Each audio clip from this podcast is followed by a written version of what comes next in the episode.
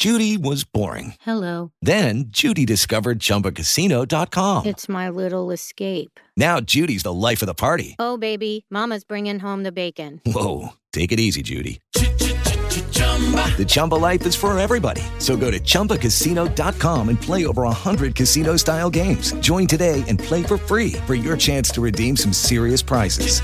chumba ChumbaCasino.com. No purchase necessary. Void where prohibited by law. 18 plus terms and conditions apply. See website for details. Hello, it is Ryan, and I was on a flight the other day playing one of my favorite social spin slot games on chumbacasino.com. I looked over the person sitting next to me, and you know what they were doing? They were also playing Chumba Casino. Coincidence? I think not. Everybody's loving having fun with it. Chumba Casino is home to hundreds of casino style games that you can play for free anytime, anywhere, even at 30,000 feet. So sign up now at chumbacasino.com to claim your free welcome bonus. That's chumbacasino.com and live the Chumba life. No purchase necessary. VGW. Void where prohibited by law. See terms and conditions. 18 plus.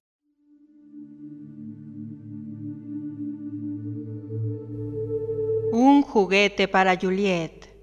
Un relato de Robert Bloch. En las voces de Rebeca Guijarro, Tony López, Rafael Lindem y Nieves Guijarro.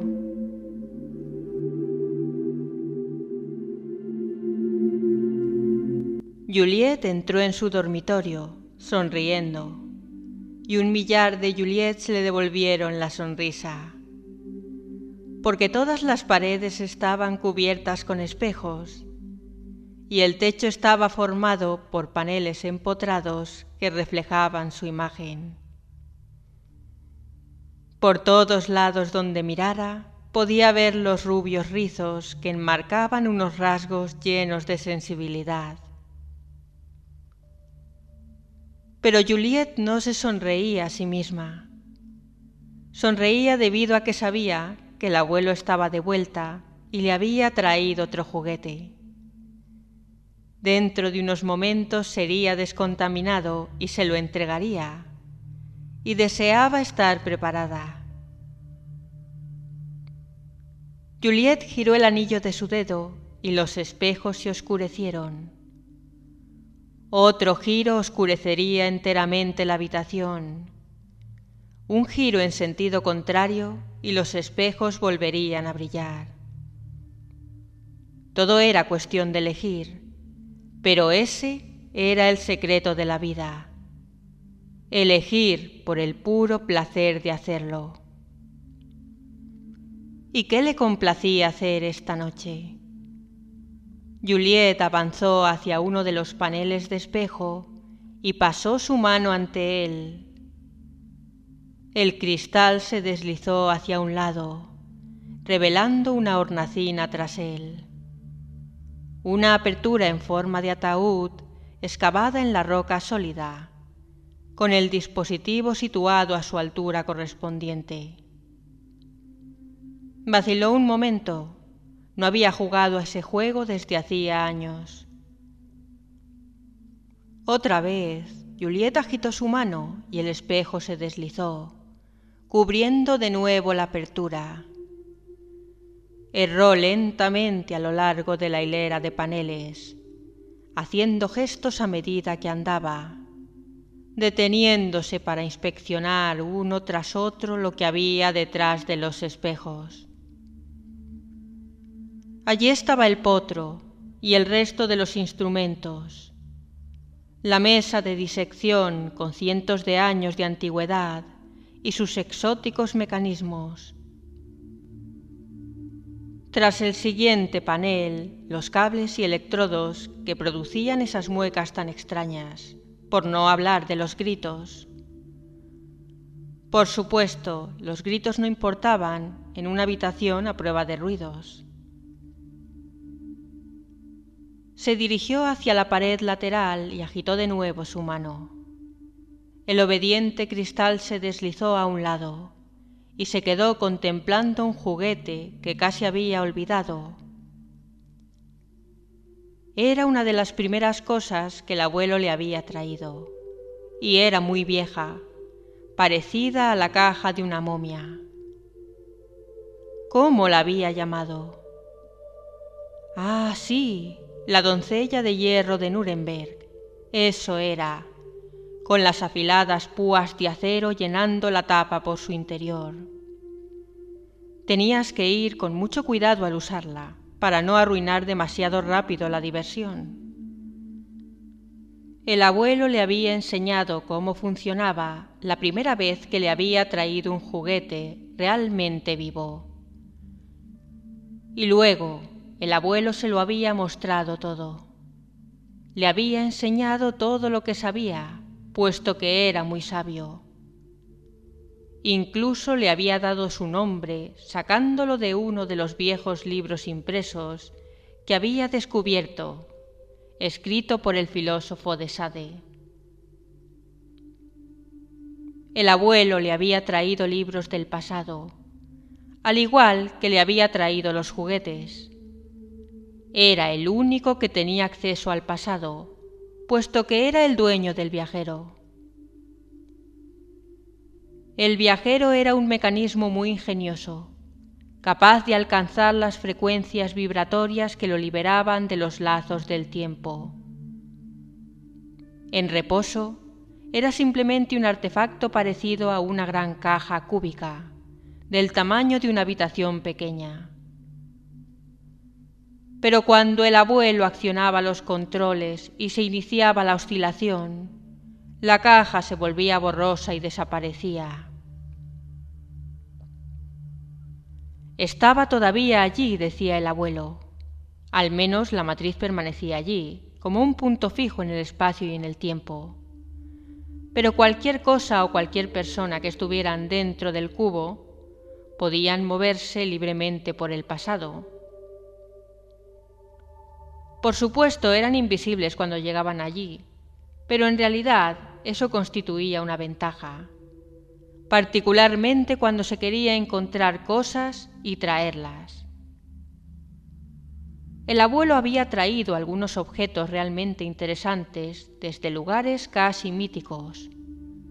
La gran biblioteca de Alejandría, la pirámide de Keops, el Kremlin, el Vaticano, Fort Knox. Todos los lugares donde estaban almacenados los tesoros y el conocimiento que había existido hacía miles de años.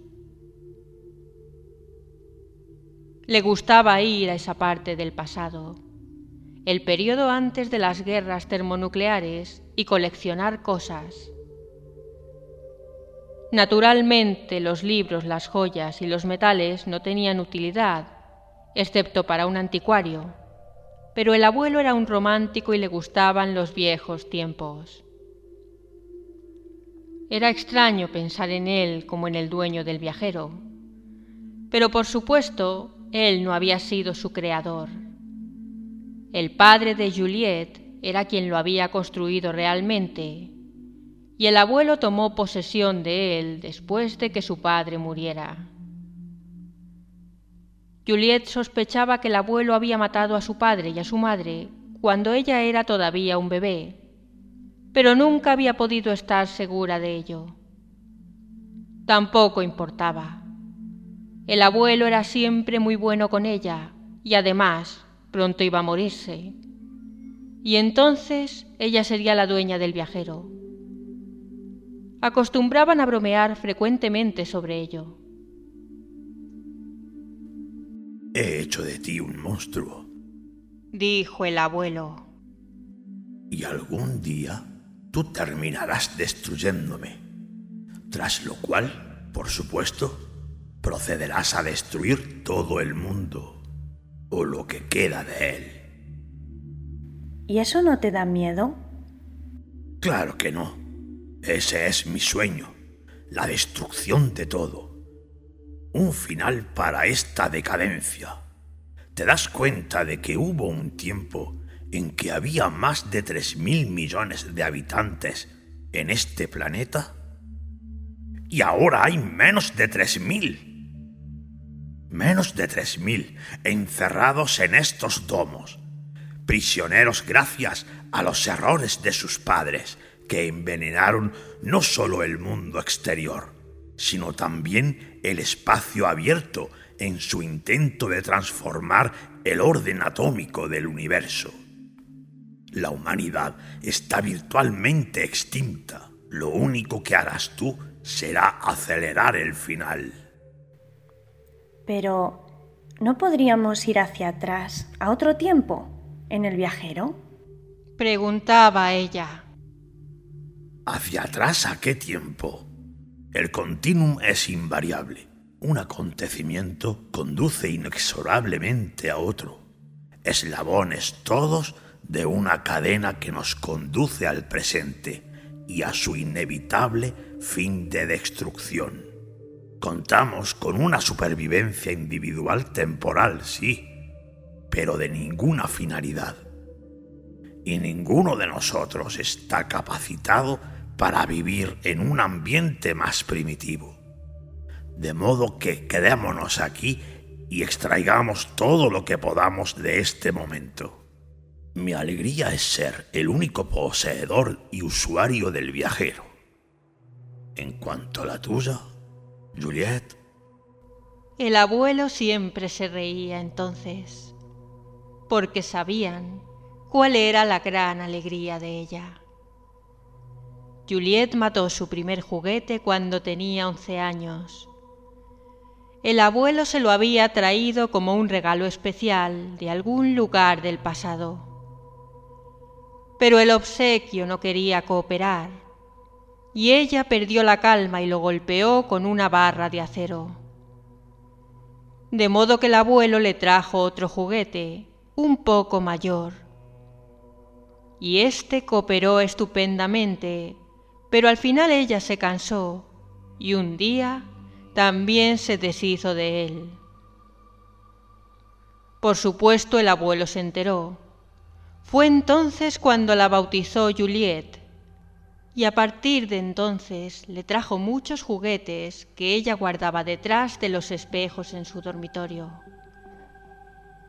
Siendo invisible, podía encontrarle casi cualquier cosa en sus viajes. Todo lo que tenía que hacer era utilizar un aturdidor y transportarlos de vuelta. Por supuesto, cada juguete tenía que ser descontaminado muy cuidadosamente. El pasado pululaba de extraños microorganismos. Pero una vez los juguetes se habían vuelto adecuadamente antisépticos, eran entregados. Siempre era delicioso ese momento de anticipación, antes de que llegara uno nuevo. ¿Cómo sería? ¿Sería joven o viejo? salvaje domesticado.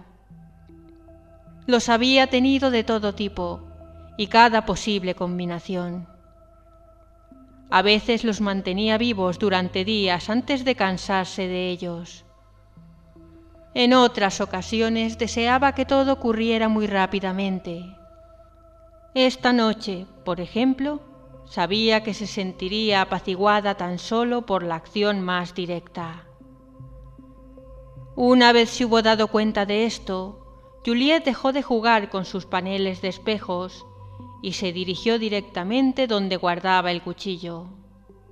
Sí, aún seguía allí. Ahora sabía lo que iba a hacer. Llevaría el juguete con ella a la cama y luego, precisamente en el momento adecuado, combinaría sus dos grandes alegrías se estremeció de anticipación, luego de impaciencia. ¿Qué clase de juguete sería? Recordó aquel otro suave y frío.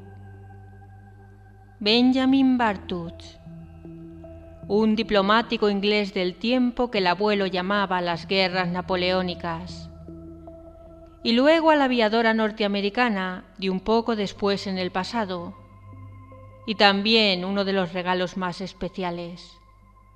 Toda la tripulación de un velero llamado María Celeste. Le habían durado semanas. Sorprendentemente en ocasiones había llegado incluso a leer cosas sobre sus juguetes, porque cuando el abuelo se acercaba a ellos con su aturdidor y los traía, desaparecían para siempre del pasado y si de alguna forma eran conocidos o importantes en su tiempo, tales desapariciones eran notadas. Así algunos de los libros relacionaban misteriosas desapariciones que ocurrían de tanto en tanto y que por supuesto nunca eran explicadas. Juliet palmeó la almohada ahuecándola y volvió a dejarla en su sitio, deslizando debajo el cuchillo. Ya no podía esperar más. ¿Qué era lo que lo estaba entreteniendo? ¿Por qué no llegaba aún su juguete? De pronto la voz de su abuelo le llegó desde el altavoz. Querida, te envío una pequeña sorpresa. Eso era lo que decía siempre. Formaba parte del juego. Juliet soltó el mando del comunicador. Me muero de la curiosidad. Dijo. Dime cómo es. Es un inglés de la época victoriana. Muy formal y educado, por lo que parece. ¿Joven? ¿Guapo? Aceptable. El abuelo dejó escapar una risita. ¿Quién es? ¿Alguien de los libros? Ignoro su nombre. No encontramos identificación durante la descontaminación. Pero por sus ropas y modales y el pequeño maletín negro que llevaba cuando lo descubrí a primeras horas de esta madrugada, calculo que debe de ser un médico regresando de alguna llamada de urgencia. Juliet sabía lo que eran los médicos por sus lecturas, por supuesto, como sabía lo que significaba victoriano. De algún modo, la combinación parecía correcta. ¿Formal y educado? Rió ella. El abuelo rió también. ¿Tienes algo en mente? Estoy seguro. Sí. ¿Puedo observar? No esta vez. Muy bien. No te enfades. Te quiero. Juliet cortó la comunicación. Justo a tiempo porque la puerta se estaba abriendo y el juguete entró. Ella lo miró, dándose cuenta de que el abuelo había dicho la verdad. El juguete tenía unos treinta y tantos años. Atractivo, pero no guapo. No podía serlo, enfundado en aquel traje oscuro y con aquellas ridículas patillas. Había algo casi deprimentemente refinado en él.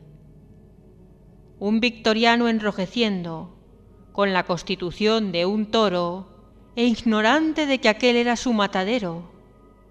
Era tan divertido que ella no pudo dominarse. Avanzó inmediatamente y lo rodeó con sus brazos. ¿Quién? ¿Quién es usted? ¿Dónde estoy? Las preguntas habituales formuladas de la forma habitual.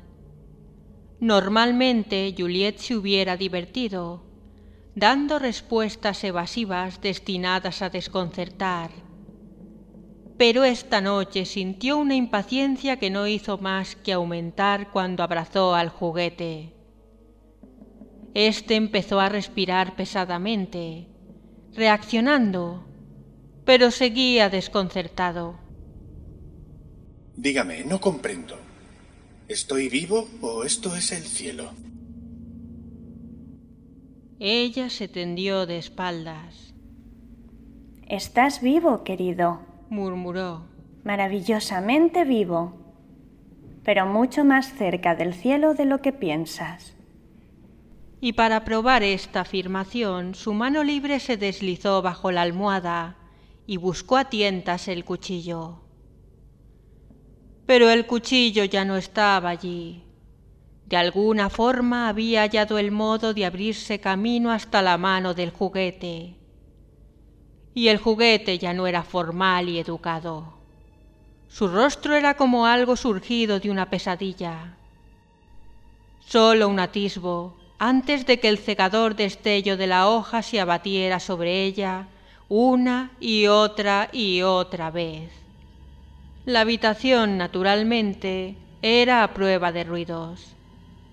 No descubrieron lo que quedaba de ella hasta pasados varios días. Allá en Londres, Tras el último y misterioso crimen cometido a primeras horas de la madrugada, jamás se encontró a Jack el Destripador.